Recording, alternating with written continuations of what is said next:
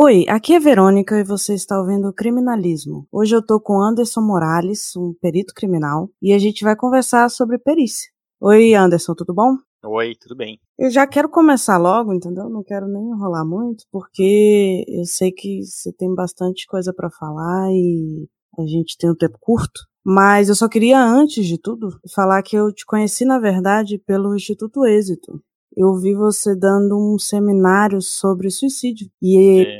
eu sou voluntária do CVV, então eu tenho, eu tenho muita curiosidade sobre esse assunto, sempre me interessei por esse assunto. E quando eu vi esse seminário, eu fui assistir, eu gostei bastante, assim, foi, teve bastante conteúdo interessante. Você fez uma pesquisa no Rio Grande do Sul, né, sobre Sim. isso. E aí eu já fui te acompanhando, né, desde então no seu trabalho e tal. Além disso, outras pessoas te recomendaram para falar sobre esse assunto, então eu te trouxe aqui pra gente falar um pouquinho sobre perícia. E aí eu só queria que você começasse explicando quem você é, sua formação, onde é que você trabalha e etc. Tá bom? Certo. Bom, meu nome é Anderson Morales, eu sou perito criminal oficial do estado do Rio Grande do Sul. Estou lotado no Instituto Geral de Perícias, que é o órgão responsável pelas perícias criminais aqui no Rio Grande do Sul, então isso é bom deixar bem claro porque esse nome da perícia criminal ele muda muito de estado para estado. Em alguns estados é chamado de perícia criminal, outros estados é chamado de perícia forense, outros estados é chamado de polícia científica. Né? Aqui no Rio Grande do Sul somos o Instituto Geral de Perícias, então é, é um nome para mim horrível, para se falar a verdade, porque quando eu falo que eu trabalho no IGP, as pessoas não têm nem ideia do que se trata. Um trabalho uhum. com perícias criminais aí há quase 15 anos. Como perito, eu tenho 11 anos de perícia. Eu comecei na perícia criminal como técnico em perícias, que é um cargo dentro da perícia criminal, também acessado através de concurso público, mas ele tem a exigência de ensino médio. Quando eu fiz o concurso, eu não estava formado ainda, no curso superior, então eu fiz o concurso para ensino médio, comecei a trabalhar como técnico em perícias, trabalhei no necrotério, fiz necropsias, trabalhei na clínica, trabalhei na parte de digitação de laudos, fiz bastante coisa, trabalhei em vários lugares diferentes. E quando saiu o concurso em 2008, tinha me formado em 2005, em 2008 saiu um próximo concurso, fiz o concurso para perito criminal, sou formado em Direito, e nessa época era aceita a faculdade de Direito, que é há uma grande discussão hoje se a faculdade de Direito é aceita ou não para perito criminal, então isso varia muito de estado para estado, alguns estados aceitam, outros não, alguns editais aceitam, outros não. Aqui no Rio Grande do Sul, na época que eu fiz lá em 2008, era aceito, já no último concurso aqui em 2017 não foi aceito mais a faculdade de Direito, então dei sorte na época de, da minha graduação a ser prevista ali no edital. Né? Mas comecei... aí eles aceitam áreas específicas, tipo biologia, química, é isso? Sim, eles falando? determinam normalmente, no edital ele sempre determina quais são as formações. Ah, as engenharias sim. normalmente são aceitas, química, física, biologia, isso varia muito de estado para estado. Então uma das piores perguntas, não, não vou dizer que é pior, mas é uma pergunta difícil às vezes de responder, assim, é quando a pessoa pergunta qual faculdade eu devo fazer para ser perito? E a resposta curta e simples é depende. Depende do edital. Vai depender do edital lá, ele vai determinar quais são as graduações. Ah, mas no próximo edital vão aceitar direito? Não sei, ninguém sabe. Só quem vai fazer o edital é que vai determinar quais são as graduações. Não há nenhuma garantia de que o edital anterior tenha aceitado direito que ele vá, o próximo edital vai aceitar. Às vezes muda a banca, mudam as necessidades do órgão. Então, por exemplo, aqui no Rio Grande do Sul, em 2017, havia uma grande necessidade de pessoas formadas em informática, engenharia da computação, engenharia mecânica. Então, abriu vaga principalmente para esses graduados né, nessas áreas.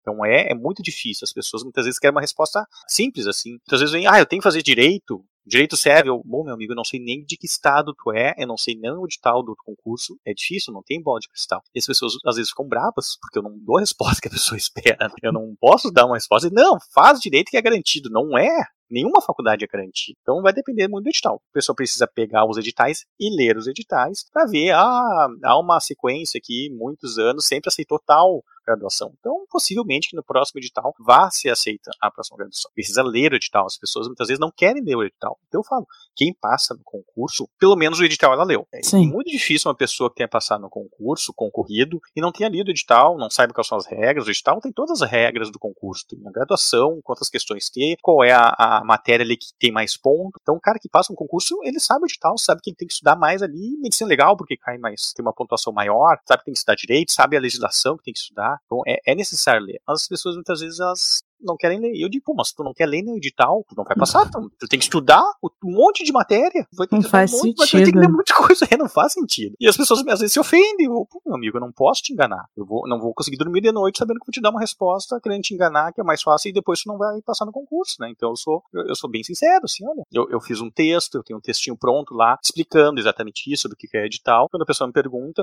uh, qual a faculdade, eu mando o texto. Uma das pessoas às vezes diz, ah, mas é um texto muito longo. Bom, daí eu já não tenho mais o que fazer, né?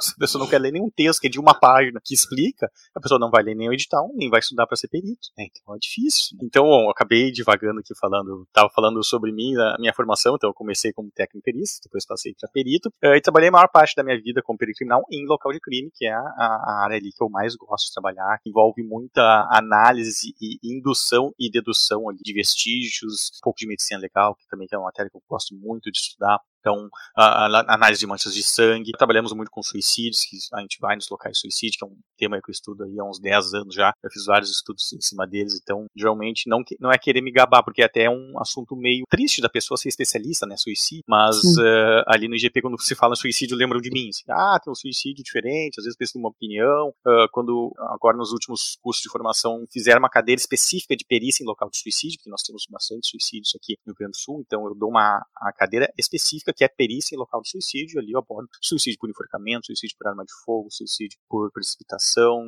por afogamento, todos os tipos de suicídio ali, e, e explico como é interessante ali fazer a perícia de suicídio, porque ele vai ter uh, o agressor e a vítima no mesmo local, e todas aquelas análises psicológicas que a gente pode fazer para tentar chegar num perfil vitimológico ali, para saber se não, essa pessoa tinha intenções suicida, ela é uma vítima de suicídio, ou se era um suicídio forjado, né, que é muito raro, mas pode acontecer. Então eu trabalhei a maior parte da minha vida com o local de crime, já chefiei a sessão de local de crime em 2012, foi uma época que eu aprendi bastante, eu lia todos os laudos, todos os casos, então aprendi muito naquela época, lendo os laudos dos colegas, e dois, entre 2015 e 2018 eu chefiei a sessão de inteligência aplicada à perícia criminal, ali onde fiz um trabalho bem interessante de análise criminal, ali, fazendo análise de todos os homicídios, todos os suicídios, todas as mortes violentas que ocorriam na região metropolitana de Porto Alegre. Então, Interessante. Mas você fez isso mais como estudo ou serviu como Hum, pesquisa também? Não, servia como pesquisa. Servia como Ah, bastante tá. como pesquisa. Tinha, como trabalhava junto das outras forças de segurança, junto da, da inteligência da polícia. Muito do trabalho ali que eu produzia nessa análise criminal desses homicídios era repassado aí para ajudar em políticas de violência contra a mulher, violência contra a criança, tudo. Era uma coisa bem específica, assim, bem determinada, bem segmentada. Assim. Então esse trabalho foi um trabalho bem desgastante, eu posso dizer, porque eu por dia 30, 40 ocorrências de morte, de tragédia, de morte de criança, de morte de mulheres, de morte de idoso, assim. E fiquei quatro anos fazendo isso. Foi pesadíssimo. Foi assim, ó, eu precisei pedir para sair. Eles não queriam, queriam que eu continuasse fazendo trabalho, eu gostava bastante do meu trabalho, mas era uma coisa que estava assim me afetando demais, porque e até descobri assim, eu fui até pesquisar sobre isso e descobri uma explicação, porque pô, eu tô acostumado a trabalhar com local de crime e ver tragédia, ver gente morta, mexo com sangue, mexo com cadáver, nunca tive problema com isso, mas ler as ocorrências estava me perturbando demais. E eu li uma pesquisa, um estudo que fala exatamente sobre isso. Quando tu tá lendo ou ouvindo coisas relacionadas à violência, tu imagina as coisas muito pior do que elas são. Então isso é muito mais traumático do que tu vê realmente as coisas. Porque quando tu vê, tua limitação fica, tua, tua imaginação fica limitada. Precisa imaginar, tu tá ali bem exposto. Agora quando tu lê alguma coisa, tu, tu ouve sobre coisas de violência, tu ouve relatos de violência, assim, tua mente fica muito mais solta. Por isso que a gente vê que as pessoas falam, ah, mas o livro do determinado filme é muito melhor. Sim, porque quando tu leu o livro, tu criou aquele negócio na tua cabeça totalmente diferente do que o, o diretor do filme lá criou. São interpretações diferentes, né? Então eu achei bem interessante esse estudo, eu acho que até fiz um post no meu Instagram sobre isso aí, e, e eu pude experimentar. Foi exatamente isso que aconteceu. Quando eu li as ocorrências, assim, principalmente quando envolvia crianças, assim, eu ficava assim, ó, mal. E não tinha foto, era só a descrição, mas eram descrições, assim, que me perturbavam. E acabei pedindo para sair. Fiquei quatro anos fazendo isso e não, eu preciso sair, vou voltar pelo menos para o local de crime, que como eu trabalho em plantão, porque nessa época eu trabalhei com inteligência aplicada à perícia criminal, eu trabalhava diariamente, então era de 30, 40 ocorrências de tragédia por dia, mexeu muito comigo. Então, não, vou É, não, eu, eu entendo totalmente o que você tá falando, porque quando eu fui fazer a pós de criminal profiling, né, de psicologia investigativa, a gente também tinha, não era óbvio no mesmo nível, mas a gente tinha que estudar muitos casos, analisar muitos casos. A gente fazia muito isso por fora também. Eu e minhas amigas que a gente participava do Boys, a gente gostava de ir atrás de histórias, de casos específicos para poder analisar. E foi uma época assim que eu fiquei meio perturbada, porque você começa a ver muita tragédia, muita coisa ruim durante muito tempo, né? Direto. Então eu comecei a perceber que eu tinha que dosar, que não dava para ficar estudando demais sobre isso. Tinha que parar um pouco. A gente via vídeo também. É, os professores traziam vários casos, né? Então a gente acabava ficando meio desgastado, sabe? Era todo mês a gente ia para aula e voltava destruído, porque é, é muito por isso pesado. Que quem trabalha com isso, normalmente são trabalha em plantão, né? Não é todo dia. Eles fazer plantão para depois poder se restabelecer emocionalmente mente, mentalmente, coisas assim bem pesadas no nosso trabalho, não só quem é perito criminal, quem trabalha com perícia, seja papiloscopista, técnico, fotógrafo, mas todas as áreas da segurança pública, policial civil, policial militar, tudo isso lida só com coisa ruim, só lida com tragédia, só lida com crime, só lida com morte, estupro, agressões. Então a gente precisa ter esse descanso mental, assim, trabalhar em plantão e, e ter alguns dias de folga antes de retornar, antes de fazer tudo isso de novo. Claro que é o ideal também ter um acompanhamento psicológico, mas eu vejo que isso é muito fraco, é muito assim, um abandono que a gente vê nas instituições. Por exemplo, quando nós fazemos uma, uma das fases do concurso é o psicotécnico. E a pessoa normalmente ela não é reprovada ou aprovada no psicotécnico. Ela é apta ou não apta a exercer aquela profissão. Então determina uhum. ali que ah, parece estar apto ali a trabalhar com tragédia. Uhum. É, eu não sei se a pessoa é louca ou não para trabalhar com isso, né? A pessoa está apta, quer dizer que ela seja são ou insano. Mas depois disso, não tem mais uma avaliação para dizer se ela continua apta a trabalhar com isso. Ou ela pirou de vez e se tornou tão fria que nada mais importa para ela, ou, sei lá, pediu para sair. Teve, tive colegas que pediram para sair, começaram no plantão e disse: não, não é para mim isso aqui, não. É normal, não é desmerecer colega que não quis trabalhar no plantão, que não consegue, não é. é não é fácil, é fácil. Quem trabalha em plantão, quem trabalha com tragédia, sim, realmente precisa receber um grande reconhecimento. Não é uma coisa simples, ainda mais em países como o nosso, assim, de, de maioria cristã, que a gente tem todo um aprendizado que a morte talvez não seja o fim, mas é o fim, o suicídio é pecado, que não é, não sei o que, então é difícil lidar com isso. Falei, só citei isso porque muitas pessoas são religiosas e veem um morto assim e se benzem, assim, se, se apavoram, mas eu, eu não tenho religião nenhuma e é uma escolha minha para lidar com isso mais fácil. Eu acho que é até mais fácil não acreditar em nada para poder encarar essas tragédias que a gente encara no nosso trabalho. Entendi. Então, tem a influência religiosa pega no, no final das contas, né? Porque tu vai ver ali a questão da morte é uma coisa que não é esclarecida. Tem algumas, cada religião lida com a questão da morte de uma forma diferente. A religião católica não é bom dependendo de como a pessoa foi, é ruim dependendo de como a pessoa foi, foi em vida, né? Então é, é, difícil lidar com isso se a pessoa tem uma crença, assim, é muito religiosa, é a questão da preservação do corpo. Já tive locais, assim, que, que a família não queria que mexesse no corpo porque era uma ofensa, porque não, não queriam que fizesse exame de necropsia, que ia profanar o corpo, não sei o quê. Então tem, tem toda essa questão aí Entendi, mas realmente não é para qualquer um, não, né? Não é um trabalho. E se, você falando isso, eu pensei na romantização, né, da perícia, principalmente entre concurseiros, né? Porque existe um, um público gigante de concursos que querem fazer perícia, né? Inclusive, você deve atender muita gente, muita gente deve falar com você sobre isso, né? Você falou de gente perguntando sobre formação e edital. Eu imagino que o número de pessoas que estão querendo fazer concurso para perícia seja tá, muito grande no seu tá, Eu sou contra, eu não gosto dessa romantização, porque pode acabar atraindo pro, pro meio pericial, pros concursos periciais, pessoas que não têm o perfil. Eu sempre digo quando eu dou palestra, eu acho assim, para trabalhar com segurança pública, trabalhar com perícia criminal, trabalhar com morte, estupro, tragédia, cadáver, tem que ter vocação. Eu acho que não é para concurseiro. Não é a pessoa lá que faz o mesmo concurso para Tribunal de Justiça e faz concurso para perito criminal. Podem, às vezes, interpretam errado, mas eu acho que não é assim. A pessoa tem que ter um perfil. Porque senão ela vai acabar ou desistindo ou se tornando um péssimo profissional. Então chega lá, eu já tive colegas que entraram comigo e quando passaram no concurso era, olha, eu não posso ver cadáver. Eu como assim? Você entrou, leu o edital pra tu ver onde é que tu tá te metendo? Ali diz que tu tem que passar, pelo menos tem que ter o treinamento de local de crime, porque pode um dia vir a ter que atender um local de crime. Todo mundo tem que passar por isso. A pessoa já entra no concurso dizendo que não pode ver cadáver, lugar errado, já entrou errado, entrou. Quando a pessoa entra no concurso pelo status, pelo distintivo, pelo salário, entrou pelos motivos errados. E aí a tendência de a pessoa se tornar um péssimo profissional profissional e isso ser um problema para a sociedade, porque a sociedade está pagando o salário dessa pessoa e essa pessoa não vai trazer retorno, não vai ser um bom profissional como deveria ser, é muito grande a possibilidade disso dar errado.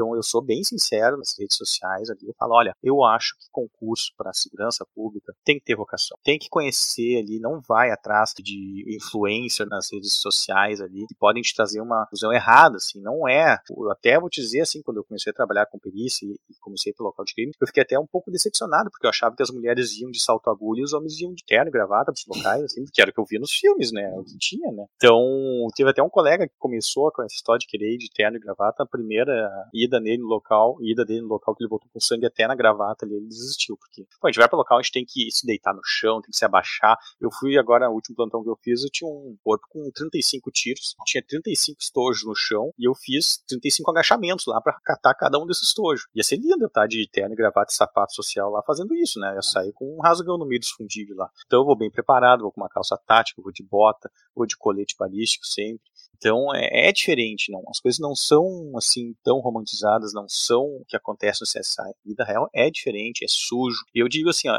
nenhuma palestra minha, eu sempre tento assim, ó, minha palestra vai ser diferente de tudo que vocês viram, não vai trazer nada de romantização, vai ser uma coisa bem real, mas vai ficar bem longe da realidade, porque eu só vou conseguir dar uma palestra que mostre a realidade quando eu conseguir trazer o cheiro dos locais para a palestra. Ah, mas o cheiro do cadáver. Não, não é o cheiro do cadáver. Ah, tem o cheiro do podrão, tem o cheiro do putrefato, eu atendi um agora que estava uma semana morto já, é um odor Nossa. agradável. Não é só isso é o cheiro de gente também, é o cheiro de suor, é o cheiro da casa ali que a pessoa mora, que é uma miséria, que a pessoa tem lixo no quarto, tem comida mofando, não troca os lençóis há mais de mês, não tem nem lençol, às vezes é, é o próprio colchão. Esse cheiro, o cheiro do local, é uma coisa assim, indescritível, é, é, varia muito, é o cheiro de sujeira, é o cheiro de miséria, assim, e lidar com isso requer assim, muito preparo psicológico. E isso é uma coisa que me choca muito, assim, na miséria das pessoas. Onde as pessoas vivem, a situação que as pessoas vivem, é, é, assim, ó, é uma coisa que as pessoas não têm noção. Eu não tinha noção, antes de começar a trabalhar com isso, não tinha noção que as pessoas moram num barraco que o chão é feito de barro e quando chove fica poça dentro da sala da pessoa, no quarto da pessoa que as pessoas não têm camas, dormem em cima de uma madeira, elas não têm cozinha, é tudo no mesmo lugar, quarto, cozinha e banheiro. O banheiro é um buraco no chão. É triste isso, é uma coisa assim que me afeta demais, assim, ainda. Essa questão que eu vou estar lá por uma hora, duas, fazendo exame naquele local, mas a pessoa vai continuar vivendo lá, ali naquele chão que estava ensanguentado até pouco tempo atrás, que vai continuar ensanguentado, ela não vai conseguir tirar. O colchão que, que a pessoa morreu em cima, vai virar o colchão e vai continuar usando o colchão porque ela não tem condições. Locais, assim, que a pessoa, da, a mãe dormir com a criança na cama e dormir por cima da criança e matar a criança. Isso acontece por causa da miséria, porque a pessoa não tem condições de comprar um berço para a criança, tem que dormir na mesma cama. A mulher, a criança, o marido e mais o outro filho. E às vezes a mulher, a mãe dorme por cima da criança. Eu tenho filho e é desgastante ter filho. A pessoa tá cansada. A pessoa às vezes dorme e não sabe, assim. Já, já tive local que queriam linchar a mulher que tinha matado a criança. E tinha sido um acidente, ela tinha dormido em cima da criança. Ela devia estar esgotada, estava amamentando. E a criança não tinha um berço para dormir, tinha dormir na mesma cama. Então isso aí é assim, ó, é triste, é, é pesado. E daí vai atrair aquela pessoa que viu no Instagram lá o, o cara lá que tava todo tatuado e distintivo e arma na mão e como é que essa pessoa vai encarar isso? Ou das duas, uma. Ou chega no local e nem entra na casa, manda recolher o corpo, não faz exame nenhum porque não quer ver o cadáver, ou vai pedir pra sair. Daí a pessoa fez o concurso, ocupou uma vaga, tirou a vaga de alguém, começou a trabalhar, não gostou e desistiu. E aí todo essa, esse investimento que o Estado teve de dar o treinamento, do curso de formação ali para a pessoa, e a pessoa lá viu que não era aquilo que ela queria, porque ela viu no, no, nas redes sociais que o negócio era diferente, que achou que ia ser bonito, ia ser limpo, achou que ia ter alguém fotografando ela, que a pessoa ia maquiada pro local. E é essa a minha implicância, assim, com influencers e esse pessoal que passa essa ideia errada de perícia criminal, que é tudo lindo, que é tudo bonito, que as pessoas são lindas no locais, são tudo bem arrumadas. Isso me incomoda muito porque é um desserviço que presta para a sociedade, para os órgãos periciais. Desculpa a sinceridade, mas isso realmente me tira do sério, assim, coisas assim me, me incomodam muito, assim, e eu vejo que não tem solução. Tem Instagram aí que mostra uma ideia errada com 300 mil seguidores. Não, mas eu, eu concordo totalmente. Eu acho muito interessante isso, porque a gente acaba vendo a realidade, né? Essa, essa realidade nua e crua que você está falando é a realidade do nosso país também, não é só a realidade do, dos crimes, porque os crimes também refletem muito como o nosso país é. Eu acho interessante porque eu sempre via os seus posts bem assim muitas vezes o Instagram, ele, ele não deixa, né? Ele fala, ah, conteúdo impróprio, ou pesado, alguma coisa assim. Eu ficava. Não, eu, tive vários que... posts meus que foram deletados e tomei já um puxão de orelha do Instagram e ameaçando que minha conta ia ser desativada se eu continuasse assim. Ah, deve ter uma galera denunciando também, né? É, esses, é daí eu fico triste, né? Porque a pessoa vai. vai eu, eu tenho mais de mil posts e a pessoa pode dar uma olhadinha, ó, não é, não é coisa fácil, eu tento ser mais light, eu não, eu não exploro também, eu não gosto muito de explorar violência gratuita. Ah, os caras vão lá e postam, cara sem cabeça ali, tá, mas e qual a motivação disso? Eu tento postar alguma coisa que vá trazer um conhecimento, explicar um pouco por que, que aquilo é importante para eles. Explorar gratuitamente violência, assim, não gosto, não compactuo. Mas às vezes eu ponho ali uma, uma, uma imagem de uma lesão, dedo, faltando alguma coisa, explico. Olha, isso aqui possivelmente foi um instrumento corto-contundente, como é que age o instrumento corto-contundente, que é um machado, pode ser uma enxada, ele age mais pela pressão, mais pelo peso do instrumento que pelo fio. Então, um, um, com um fim didático, né? Só largar uma imagem assim de, de uma pessoa morta ali, eu, eu acho que é desnecessário, é um desrespeito com a vítima, né? Sabe? Eu, eu, eu tava até pensando assim, hoje mesmo eu tava, pensei nisso, assim perguntar para as pessoas que estão no Instagram: vocês já imaginaram que vocês podem ser utilizadas se vocês morrerem no acidente, se morrer de uma forma violenta? Vocês podem ser utilizados aí para aparecer no Instagram, desses Instagram que exploram isso? Será que vocês iriam gostar disso? Né? Acho que ninguém iria gostar disso, familiares não iriam gostar disso. Então, Sim. tem gente que não se preocupa nem em não identificar a vítima, deixa até um fácil de identificar a vítima. Todos os posts que eu faço, eu sempre tento respeitar isso. Não post a pessoa vai ser identificada, não acho isso correto. Né? Então, concordo de alguma forma forma ali, quando é um post um pouco mais pesado, tudo bem, assim. Mas às vezes é, a pessoa denuncia ali porque, sei lá, caiu no lugar errado, né?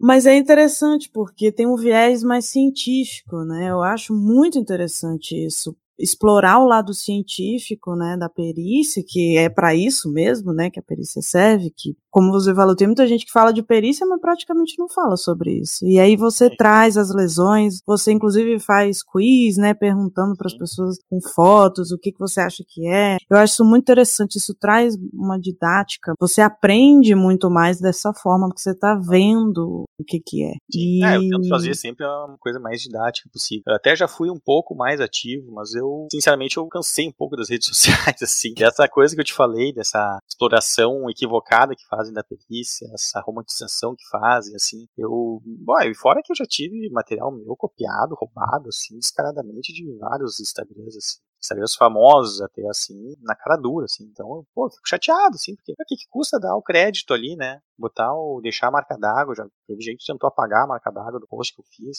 Era isso que eu ia perguntar, tudo tem marca d'água e tal, mesmo assim, o povo consegue? Mesmo assim, olha, já tive casos, assim, de, de coisas, assim, que tu não imagina, assim, a pessoa botou uma marca d'água em cima da minha, assim, quase... Nossa. Olha, pra quê? Eu já peguei material de outras pessoas pra usar no meu, pra compartilhar no meu, põe o marca d'água da pessoa, cito a pessoa no texto ali, não, peguei material ali que eu achei legal, acho que, ainda mais assim quando se trata de, de Instagram que tem menos seguidores, dá uma força ali, mostrar um pouco o trabalho, que o trabalho é interessante também. Você já pegou alguma coisa do Maltos? Do Maltos, sim, sim. Nosso... Maltos é famosíssimo já. Eu acho que eu nunca postei nada no Instagram do Maltos. Não Sério? Não lembro de ter postado. Cara, é o rei da perícia, né? É, ele é bem famoso, a questão do site dele, o site dele, desde a época que eu estudava pro concurso, ele já estava no ar, né? Mas eu não me lembro de ter pego alguma coisa ali, porque geralmente as coisas que eu pego, assim, é, são de livros ou algum site de um artigo, alguma coisa assim, mas tudo sempre eu dou o crédito de onde eu tirei. Eu não, não tô ganhando dinheiro com isso, não tô fazendo nada, não preciso roubar material dos outros, não, não tem necessidade disso. Realmente, mas é porque também, quando tem muita qualidade, né, isso acaba acontecendo.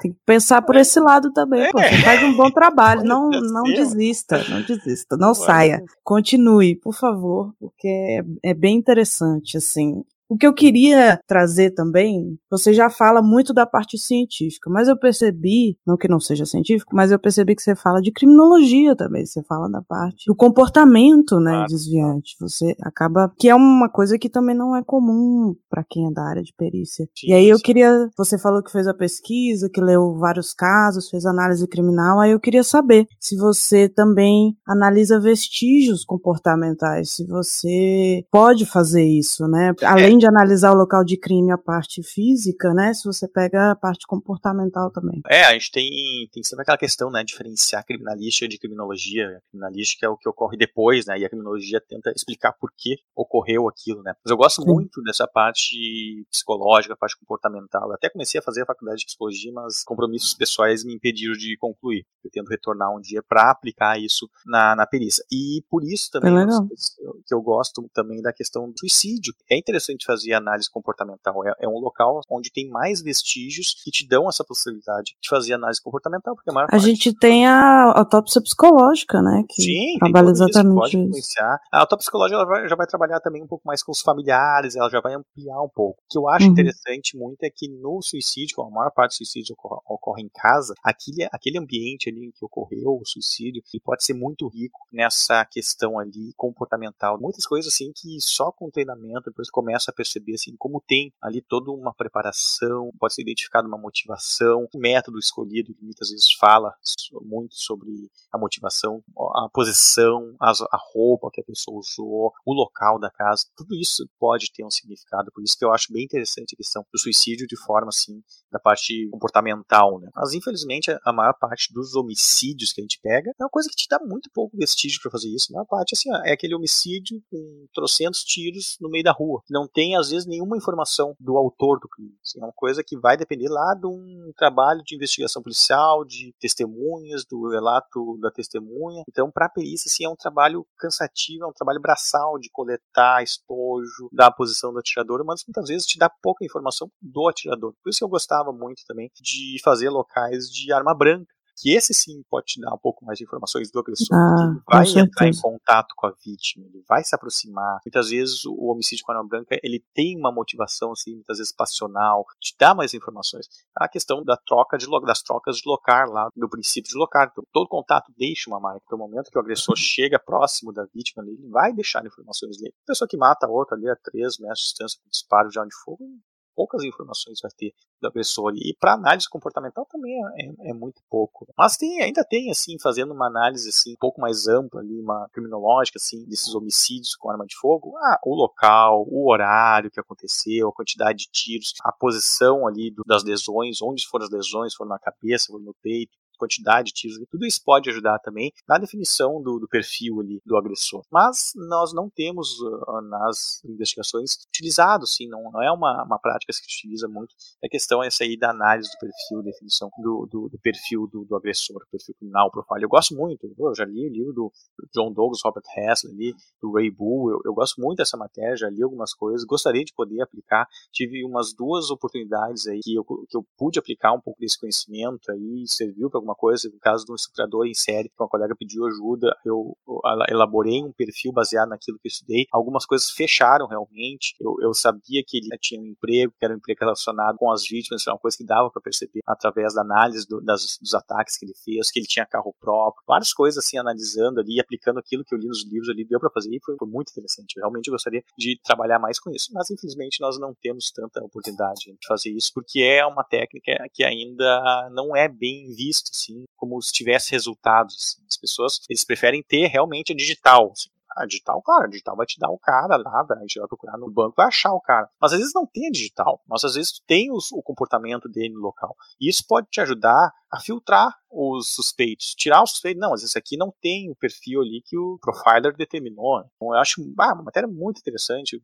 Já estudei mais sobre isso. Ultimamente eu até estou meio parado isso, não tenho nada muito novo em relação a isso. Mas já estudei muito isso, serial killer, a história de, de serial killer famosos aí, Ted Bundy, vários outros, assim, Jeffrey Dahmer, todos esses caras já, já li muito sobre eles, assim, já, já fiz vários posts sobre eles. Sempre que eu leio alguma coisa interessante aí, sobre algum deles, eu faço post. Agora, recentemente, morreu uma que eu não conhecia, que era uma senhora lá da Rússia lá que fazia doce com o resto das vítimas lá. A gente vai descobrindo, né? A Sim. internet nos, nos, possibilita muita coisa, descobrir muita coisa que a gente não tinha nem ideia que existisse. Então, sempre quando eu vejo, eu gosto muito de ler. Sempre que eu leio alguma coisa interessante, ah, isso aqui acho que vai ser um post legal. Às vezes eu me empenho, faço um post legal, com conteúdo legal, conteúdo técnico, assim. Entra lá, tem 200 curtidas. Assim. Daí o cara lá posta uma foto ali no local de crime, ali com a arma, com distintivo, né? 3 mil curtidas. Daí tu fica meio assim, né? Pô, por que, que eu tô fazendo isso? As pessoas não estão nem aproveitando, não estão consumindo o que eu estou fazendo, não estou ganhando dinheiro, não estou fazendo nada, estou perdendo meu tempo aqui. Por isso que eu fico meio assim, Por que eu vou perder meu tempo fazendo isso? Mas, ah, continuo, continuo fazendo. Que bom, porque eu, eu gosto bastante, assim, eu acho bem interessante. Você traz vários temas ligados, né? Eu vejo muito, assim, a ideia de que o investigador deveria ter esse conhecimento, mas eu acho que o perito também precisa ter esse conhecimento, Sim. porque é ele que vai passar as informações, né? Ele que vai lá no local do crime, às vezes o investigador nem vai, né, necessariamente no, local do crime. Então, eu acho que você, inclusive, deveria fazer a pós-graduação, hein? É, eu tô. Essa questão da pandemia atrapalhou muita coisa para mim, né? Não consegui estudar muita coisa, não consegui me dedicar a nada. Quando a vida voltar normal, que, que esse quando a vida voltar normal já tá aparecendo aquele negócio, quando eu ganhar na Mega Sena, mas quando a vida voltar ao normal, eu vou pensar em voltar a estudar pra adquirir conhecimento. O meu interesse maior é adquirir o conhecimento. Título, mestre, doutor, essas coisas não me interessam. Eu gosto muito de ter o conhecimento para poder aplicar. Eu vi que tem algumas. Tem pós-graduação na perícia, na psicologia comportamental, forense, né, aplicada forense, mas eu queria realmente começar assim uma coisa bem básica, assim, começar a estudar psicologia da faculdade, fazer a faculdade de psicologia e depois aprofundar nisso, né? Coisa é um plano que eu tenho, talvez não para hoje nem para amanhã, mas eu pretendo me aprofundar mais nessa parte dessa análise psicológica para poder aplicar isso à perícia. Isso é muito legal. A gente precisa de pessoas que se interessem mais por esse tema, que estudem mais esse tema. Pra, eu acho que o criminal profile ele só vai crescer se ele começar dentro. Não adianta eu chegar e querer que todo mundo use, que, que seja uma ferramenta da polícia. Não, pessoas na polícia que já estão lá, já Sim. estão atuando lá, que tem que trazer, que tem que falar, ó, oh, é bom isso aqui, vamos claro. estudar, vamos ir atrás, vamos fazer. Entendeu? O problema é que tem muita resistência. Hum. Eles querem se ater a métodos antiquados, prosaicos, assim, de investigação e ficam resistentes a novas técnicas e desdenham muitas vezes de novas técnicas. Então é bem difícil. Eu já tive algumas experiências assim que mostrou como há essa resistência da, da polícia, às vezes até dentro da polícia. Não, e eu percebo também a dificuldade de aceitar crimes em série. É, demora Isso. muito para a polícia aceitar que um crime é um crime em série. Eu, eu senti isso aqui em Brasília, quando teve, não sei se você soube do caso do Marinésio, que sim, eu, eu pegava as mulheres no, sim, sim. no, ponto de ônibus e tal. Mas eu não, eu sei, eu sei que tem muita dificuldade também em troca de informações entre às vezes até dentro da própria cidade, assim, delegacias diferentes e, e cidades diferentes. Dentro, troca de informações entre estados, muitas vezes, há uma, um problema. Assim. Banco de digitais, por exemplo, não tem acesso assim, a outros estados, é difícil. Uma coisa que é. deveria ser básica, né? Essa comunicação, esse banco de dados, Sim. pelo menos dentro da cidade. De, de, de, comunicação entre perícia e polícia. O fato da gente ser órgão separado, ah, isso dificulta muito. Tem coisas que os peritos poderiam ajudar muito mais colaborar muito mais, mas não tem acesso, tem essa resistência ainda da polícia, porque a gente é de outro órgão, não querem nossa ajuda muitas vezes. O caso esse que eu comentei do estuprador em série foi uma perita que foi atrás e a, ah, enfrentou um pouco de resistência assim da, da, polícia de aceitar o trabalho dela. E foi o trabalho dela que pegou o cara, ajudou muito a identificar o cara. Ela cruzou informações de casa assim que nem sabiam que era dele. Pois é, isso acontece muito. Esse marinésio mesmo descobriram depois, porque na verdade foi uma advogada que sumiu. E aí houve toda uma comoção dentro da advocacia, na OAB, muita gente se movimentou para descobrir o que tinha acontecido com ela. E aí, com isso, eles descobriram o Marinésio. E só depois eles descobriram que ele já tinha matado outras pessoas, já tinha estuprado outras pessoas. Falta, falta o VCAP aqui para nós, que eles têm lá nos Estados Unidos, o FBI tem o VCAP, que é, que é um sistema uh, nacional, todo mundo tem acesso, que é o banco de dados e modus operandi. Então, sempre que tem algum caso assim que a pessoa pode desconfiar que tenha repetido, tenha algumas características que podem ter sido repetidas, para identificar um serial killer, colocam no banco de dados esse. Então é uma coisa que falta para nós, assim. Às vezes pode ter um cara aqui que cometeu um, um, homicídio e tinha algum significado ali, deixou uma assinatura, alguma coisa, uma cidade e outra cidade a 200 quilômetros ele cometeu a mesma coisa e nunca vão relacionar os dois, porque não há esse cruzamento de investigação, né? Não há esse problema de, de falta de comunicação, é muito grande. A gente vê que é é muito grande. Eu acho que falta muita inteligência, né? Não, não, tem jeito. A inteligência aqui é muito frágil. E eu acho que é uma coisa muito básica, né? Um banco de dados.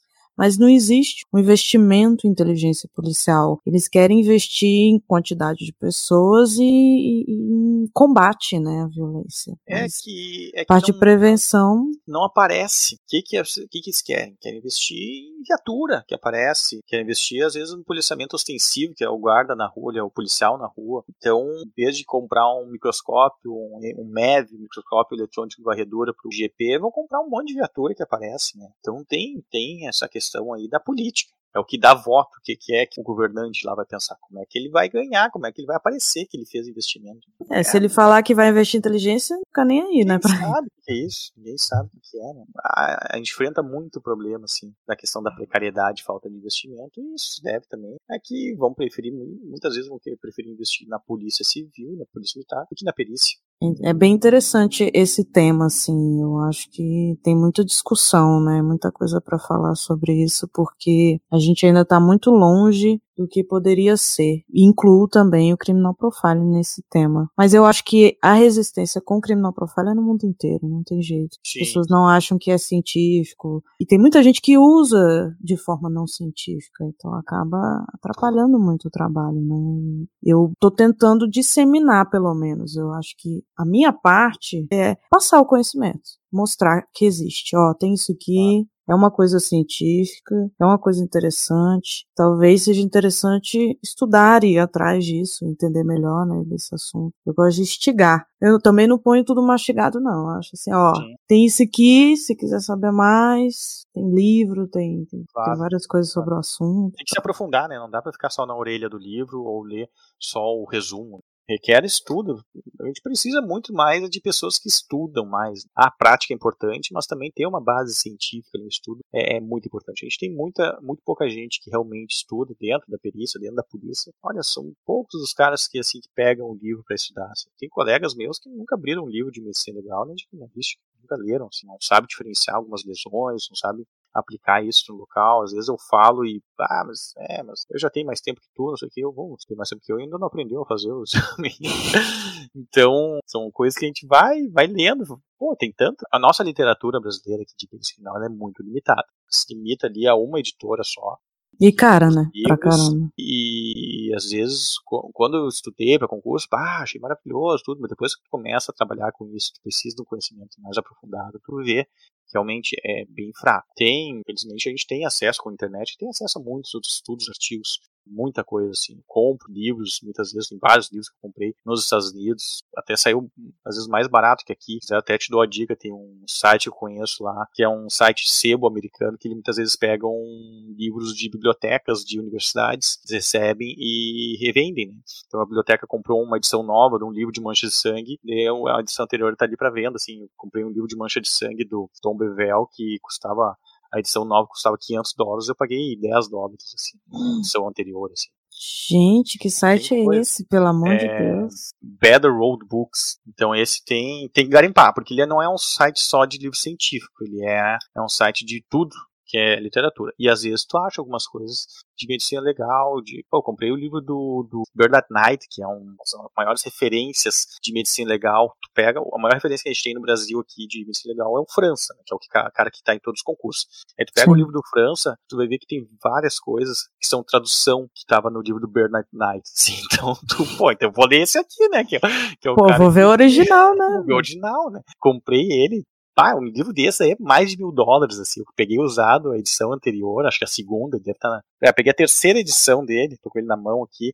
Eu acho que deve estar tá na quarta ou na quinta. E paguei, acho que 20 dólares, assim. Um livro novo desse aí custa uns mil dólares. Então. Eu tô sempre garimpando, garimpando. Eu gosto de comprar os livros. Eu gosto de poder pagar pelo que o cara fez, assim, de alguma forma, poder contribuir. A minha área também, os, a maior parte dos livros são em inglês, né? E, e são sim. muito caros. É 500, 600. Hum, sim. Mil reais. E ah. aí você fala isso, cara, eu vou procurar então. Dá uma olhadinha e talvez tenha alguma coisa. Eu falei, é questão de garimpar, né? Eu vou botar no, na descrição do episódio também para quem Ah, boa, boa. E, eu, e como assim, o livro ele não paga imposto, né? Eu nunca fui taxado. Às vezes eles têm os frete dele, que às vezes tu paga um frete mais caro, às vezes não é, depende do, da loja onde tu tá comprando, que ele é tipo um. Ah, como é que é o nome daquele. Apanhado? no Brasil? Não, ele é um. Tem um site. Estante virtual? Estante virtual, é tipo um estante virtual. Ele pega de. Pô, já comprei livro que veio da Inglaterra. Acho até esse do Bernard Dive da, da, da Inglaterra. Então, às vezes chegam com datas diferentes. A última vez eu comprei, acho que levou um mês, dois, assim, não demorou muito. E não tem uhum. taxação, uhum. tu não paga imposto em cima deles, uma maravilha, assim vai sair muito caro. Só que eu já tive um problema uma vez que não chegou o livro. Não veio, comprei o livro, o livro ah, se perdeu lá, os correios. E eu entrei em contato com eles, eles devolveram o livro, eles devolveram o valor, devolveram o dinheiro. É, é, quando é assim, vê que a, que a, a mentalidade assim de americano lá, do inglês, ele é diferente, né? Eles não acham que tu tá querendo sacanear eles. Eles acham que tu tá falando a verdade, que tu perderam o livro mesmo, pode acontecer. Aqui no Brasil tu vai tentar dizer, olha, não chegou, ah, mas tu tem que provar, então tu vai ter que falar com o carteiro. Como, é que, como assim? Como é que eu vou saber se perdeu ou se perdeu? Roubaram o caminhão, sei lá, aconteceu. Eu já tive problema aqui que eu não chegou coisa e eu tomei prejuízo aqui no Brasil, porque não, não tive o que fazer. E eu achei bem legal da parte deles, da, desse site. Os caras devolveram. Eu vou, vou procurar com certeza. Tem muito livro que eu tenho interesse que nem existe, não tem, nem é. Sim. Eu não consigo nem achar, entendeu? E talvez eu ache nesse lugar aí. Mas então, pô, a gente tá aqui para disseminar conhecimento. Se claro. você tiver indicação de livro e etc, tamo aí. Tem, mas indicação de livro tem bastante coisa, assim. de qual área tu quer. qual área, né? Verdade. Ah, é assim, ó, pra quem quer, a questão tá falando criminal profile, por exemplo. No Whoever Fights Monsters, por exemplo, ele fala do Richard Trenton Chase, que é o vampiro de Sacramento, que ele matou algumas pessoas e num desses casos ele bebia o sangue das pessoas. E no, no, no profile do Robert Hess, ele fala, ah, o fulano tem 35 anos, por quê? Porque é típico esse crime que ele cometeu, é típico de uma pessoa que tem algum distúrbio psicológico, muitas vezes o esquizoide, esquizofrênico, não vou me lembrar exatamente qual o diagnóstico que ele deu. E esse tipo de doença, ele começa a aparecer lá pelos 25, perto dos 30 anos. E esse caso, esses homicídios que ele cometeu, não foram os primeiros homicídios dele, ele pode ter praticado antes, ele pode ter cometido pequenos delitos, pode ter matado os animais antes para treinar, alguma coisa assim. Então, possivelmente ele tenha ah, lá pelos seus 35 anos. Eu achei a explicação sensacional. Realmente, pô, não, era isso que eu queria. Quero lá que o cara me diga, ah, o cara matou ali e quando ele matou a vítima ele estava pulando com o pé direito, então o cara tem 40 anos. Então, por quê? Porque como é que chegou nessa conclusão? Não, não me serve só isso, eu quero saber.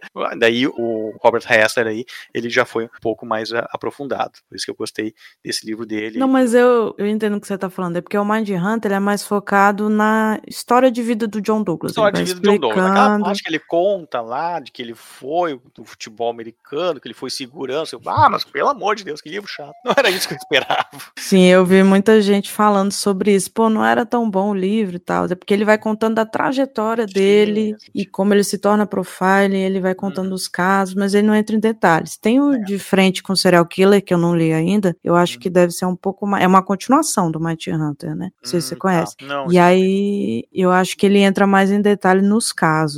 Esse do Robert Hessler realmente ele é, foca mais no profile, né? É. Foca mais no trabalho, né, na é área. É uma pena que não tenham traduzido esse livro. Pois é, esse que eu tô falando que eles traduziram, que a Dark Side traduziu, eu também não, não li nem comprei, eu tenho que comprar esse livro. E aí eu queria saber se tem a ver com Whoever Fights Monsters, como é que é, se é um novo. Eu fiquei não, bem eu curiosa. Não, eu não sei assim. qual é, pois é, eu não sei esse da Dark Side, eu vou dar uma procurada também. Pro, não, procura, eu achei bem interessante. Eles fizeram a versão do Hesley, né? Sim. Que o Mind Hunter fez muito sucesso, principalmente claro. depois da série, né? Aí... Sim. Acredito que eu não vi a segunda temporada ainda. Você não... não... Não vi a segunda temporada ainda. Ainda mais depois que o diretor lá, acho que é o David Fincher, né? Disse que não ia Sim. ter mais a terceira temporada, eu já fiquei assim decepcionado. Mas eu vou ver. Eu, tô... eu vi agora vale há pouco, eu vi que tu tinha feito um post do The Sinner. Eu vi a terceira temporada que eu não tinha visto, eu vi que estão filmando a quarta. Filmando não, já filmaram, então parece que vai sair agora em 2021, vai sair a quarta temporada. Mas eu não gostei. Eu não gostei nem da segunda nem da terceira. Eu gostei muito da primeira. Primeira temporada achei bah, espetacular. Uma das melhores, melhores séries que eu vi, assim, é aquela primeira temporada de Sinner. Depois, a não. segunda e a terceira eu não, não curti muito espetacular. Eu, a minha recomendação é da primeira temporada especificamente. É, eu cheguei a, eu comecei a ver a segunda temporada e não tava achando ruim, mas é outra pegada, né? Outro... É outra pegada, não se atém à questão da investigação policial, análise do vestígio, análise do comportamento ali, é o quem fez, né? O Rudunit, quem, que daí não era Sim. ela, né? quer dizer, eu não vou dar spoiler aqui, era ela e não era ela ao mesmo tempo, né? Mas eu achei muito boa, achei muito boa. É, é, se não me engano, a primeira temporada é baseada num livro, né? E as outras não, né? Aí acho que aí já começa a diferença. Pode ser, mas a primeira realmente é espetacular. Eu, eu recomendo sempre, assim, que eu posso, porque eu fiquei impressionada, eu não imaginava. Sim, não, ela é surpreendente. É surpreendente. Mas eu acho que eu te segurei demais, cara. A gente falou bastante é. coisa. Ah, ainda eu mais se eu falar sobre perícia, eu fico falando demais aqui. Desculpa. Não, não tem problema nenhum, pelo contrário, acho que a galera vai gostar. Eu agradeço muito a sua presença e com certeza eu vou te chamar mais vezes para a gente falar de é, outros assuntos. Eu acho o seu estudo sobre suicídio muito interessante também, assim, é bem detalhado, né, sobre as informações do Rio Grande do Sul, que é um, um estado que tem um índice alto, né, de suicídio. Acho que você não vai se livrar de mim tão cedo, assim, nesse, nesse aspecto. Mas eu agradeço muito. Continue, por favor, no Instagram e, e passando informações, informações diferenciadas, né? Tem muita coisa que a gente não faz nem ideia, assim, que você traz, que eu fico, gente do céu, de onde ele vou, tirou vou pensar isso? bem sobre isso. Tô meio decepcionado com algumas coisas, mas vou tentar. Posso tirar um tempo, às vezes, bom dar, bom dar um tempo, às vezes, né? Sair um pouco das redes sociais, que às vezes é um ambiente meio tóxico, né? Até esses dias eu estava lendo sobre a questão da, da depressão que é causada aí pela, pelas redes sociais, uma vida de mentira que as pessoas às vezes põem postam, né? Tá, tava até lendo, tava vendo um documentário ali do tem na Netflix, o Dilema das Redes, né? E mostra como alguns casos aí de depressão foram diagnosticados pelo uso intenso aí de redes sociais. Eu até acho bem interessante, até recomendo aí, quem quiser deletar suas redes sociais para ver esse documentário. É, eu tenho interesse em ver, mas eu vi muita gente criticando porque a galera faz a besteira e depois pede desculpa, né? Oh, eu é, fiz, é, fiz é. as redes sociais e, e, e, fiz bosta aqui, beleza? Ganhei desculpa dinheiro aí. e agora, oh, desculpa aí, mas eu continuo aproveitando o dinheiro que eu, que eu ganhei nas redes sociais. É, é bem assim mesmo. Mas o importante é a informação que eles trazem, né? Sobre Sim. o, não, o tipo, assunto. pensar. Avaliar, né? Se vale a é. pena continuar ou não. é, eu vejo que não tem mais volta sociedade como um todo, redes sociais vai existir pro resto da, da, da, história da humanidade agora. Se não for mais o Facebook, porque a gente começou, tinha o Orkut, depois o Orkut veio pro Facebook, depois Instagram, tem TikTok chat, aí. TikTok, essas coisas hum. aí. Toda hora vai aparecer uma coisa nova. Parece que conecta mais as pessoas, mas afasta mais as pessoas ao mesmo tempo, né? É complicado, mas eu acho que isso aí é Sim. assunto para um outro podcast. Nossa, isso aí vai longe. Falar sobre rede social e comportamento, principalmente comportamento criminoso também. A gente pode claro. falar de stalk, cybercrime crimes, deep web. Eu tenho interesse em falar muito sobre esse assunto porque eu acho que até para alertar, né, tem muita coisa que, que as pessoas podem cair em golpe, etc, e, e se exporem sim, e dar não, problema. Oh, como eu diz um, não me lembro quem é que diz um ditado que os computadores vieram para solucionar problemas que não existiam antes da invenção dos computadores. Então, trouxeram muitas facilidades, mas trouxeram problemas também que tem de golpe que acontece. Ah, o príncipe nigeriano aí me manda e-mail direto aí. Então, talvez eu esteja perdendo milhões aí, porque eu nunca acreditei na conversa dele. Ô, gente, tá dando mole aí, pô. Tu recebeu? Tu nunca recebeu esses e-mails aí do Não. príncipe nigeriano? Ah, tinha um que ficou famoso aí. Ah, porque ah, teu sobrenome é de uma família, porque eu estou aqui, eu sou advogado do príncipe e tal, não sei o que. Ele está procurando os descendentes que não existem mais para pagar, mas para tu receber, tu precisa pagar aí uma pequena quantidade de 5 mil reais. ah, esse golpe é famoso. Doideira. Né? esse é muito bom. Pra você ganhar dinheiro, você tem que pagar, tá? É, pra ganhar dinheiro tem que pagar. É, se eu tivesse dinheiro, eu não estaria pagando aqui. É, é, não, olha. Pior que tem gente que cai, pior que tem gente que cai nessas coisas. Sim, eles continuam fazendo porque tem gente que cai, né? Exatamente. Mas aí eu vou falar ainda sobre isso. Pode deixar. Quem sabe eu até te chamei pra fazer um vamos, vamos comentário. Mas antes de encerrar, eu queria pedir para você falar das suas redes, né? A gente falou tanto do Instagram, ah, etc. O povo nem sabe do que, que a gente tá falando, então ah, passa seu contato aí para as pessoas. Pô. Eu esqueço, pra tu ver, eu sou, eu sou muito desligado. eu falei, tem mil, quase 1.200 posts ali, eu esqueço de falar das minhas redes sociais. Bom, eu tenho no Instagram ali, que é, eu sou mais ativo, é arroba perito.criminal. Eu tentei o perito criminal tudo junto, mas já tava ocupado, eu tive que botar o ponto. No... E uhum. onde eu faz, ó, agora janeiro, acho que faz três anos que eu tenho ele. Nossa. Eu, algumas coisas que eu postava no Perito Criminal, eu, eu mandava para uma página do Facebook, que era Perito Criminal também, mas daí o meu Facebook resolveu bloquear e daí ele mandava as coisas do Instagram para minha página pessoal de, do Facebook. Então eu acabei cortando isso, não, não solucionei. Então eu acabei postando só no Perito Criminal. Uhum. E, bom, é só essa aí que eu, que eu sou mais ativo. Se eu tiver que recomendar alguma, é, é o Instagram. Se, se, alguém quiser entrar em contato, fazer ah, perguntas... tudo ali, eu respondo todo mundo, sempre tento responder todas as perguntas ali. Às vezes demora um pouco para responder, mas respondo todo mundo. Não deixo ninguém na mão, tento ajudar sempre que possível. Claro, tem, às vezes tem pessoa que pede demais, né? Mas então eu tento, assim, dentro do possível, tento responder. Tem gente que quer que eu faça trabalho para eles, tem gente que quer que eu, que eu faça trabalho do colégio ali, de, de, de olha, Meu dá, né, Deus. Né? posso te responder algumas coisas assim, mas dá, mas também não, não, não exagera, né? Então, não, uma vez teve um, pai, uma época eu tava triatocanado, cheio de problemas, cheio de trabalho, não tava com muito tempo. E a pessoa assim, olha só, eu tenho trabalho de faculdade, tenho que responder essas 17 perguntas. largou as perguntas assim. Tipo, Oxi. Nenhum, nenhum boa tarde, nenhum por favor, assim. As pessoas às vezes falta um pouco de educação. Deu, olha, meu amigo, desculpa, não vou ter condições de responder. Um trabalho que requer um pouco de dedicação, de todas as 17 perguntas e responder. E não eram perguntas muito simples. Né? Ah, muito obrigado por nada. De nada, então. Caraca. olha, eu tento ajudar, dou indicação de livro, mando artigo, sempre possível, mas as pessoas têm que entender que eu tenho uma vida fora da, do Instagram ali, e, e, tendo 60 mil seguidores, não são poucas pessoas que entram em contato comigo para pedir coisa, né? Então eu tento deixar bem claro, eu ajudo na medida que for possível, que não me atrapalhar também, né? Que eu não posso deixar de. Tem família, tem emprego, eu preciso trabalhar para ganhar dinheiro. Não, o Instagram me paga para eu postar nada ali. Acho que você devia ganhar dinheiro, hein, com você. É, eu, eu, eu, acho que podia fazer uma vaquinha aí, ou fazer um abaixo assinado com o Instagram e, olha, dar uma contribuição pro, pro, pro perito criminal lá, que, que ele podia pô, tô disseminando conhecimento aí de graça já, não, não tô cobrando nada, né? Sim, e é muito doido isso, as pessoas perguntando. Às vezes as pessoas vêm me perguntar mais sobre a área, né? Sobre o trabalho. Como é que é trabalhar com isso, tal, não sei o quê. Mas muita coisa, muita dúvida, você resolve indo no Google, cara. É muito simples. Eles gostam de perguntar para as pessoas, faz essa mesma pergunta, coloca no Google, você vai vir várias respostas. Você vai conseguir saber tudo que te interessa. As pessoas têm que entender que a gente, né, não tem como responder é, tudo. E... Essa questão do Google é incrível, coisas que é só colocar no Google e a resposta está ali. Eu acho incrível que a pessoa não tenha pensado nisso, de fazer uma simples pesquisa. E coisa assim, olha, eu não sei, deixa eu procurar no Google para ti, então, porque é, tá ali, né? É, é, daí eu fico pensando, essa pessoa às vezes não vai ter condições de passar nenhum num concurso público, se a pessoa não teve nem capacidade de fazer uma pesquisa simples no, no Google, né? Que, que é uma coisa extremamente simples, né? Então, sou, tô sendo sincero, assim, olha, é algo a se pensar. A informação é importante também. Ajuda a pessoa a, evoluir.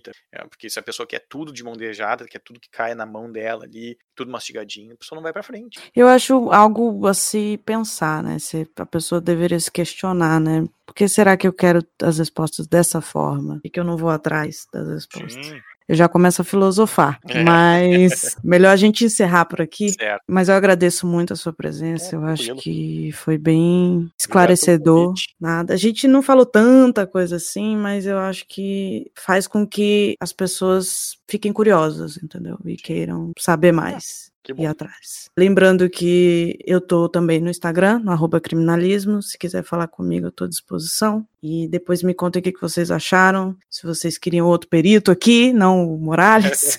Pô, vou decepcionar muita gente, tô vendo. É nada, é verdade. Mas é isso então.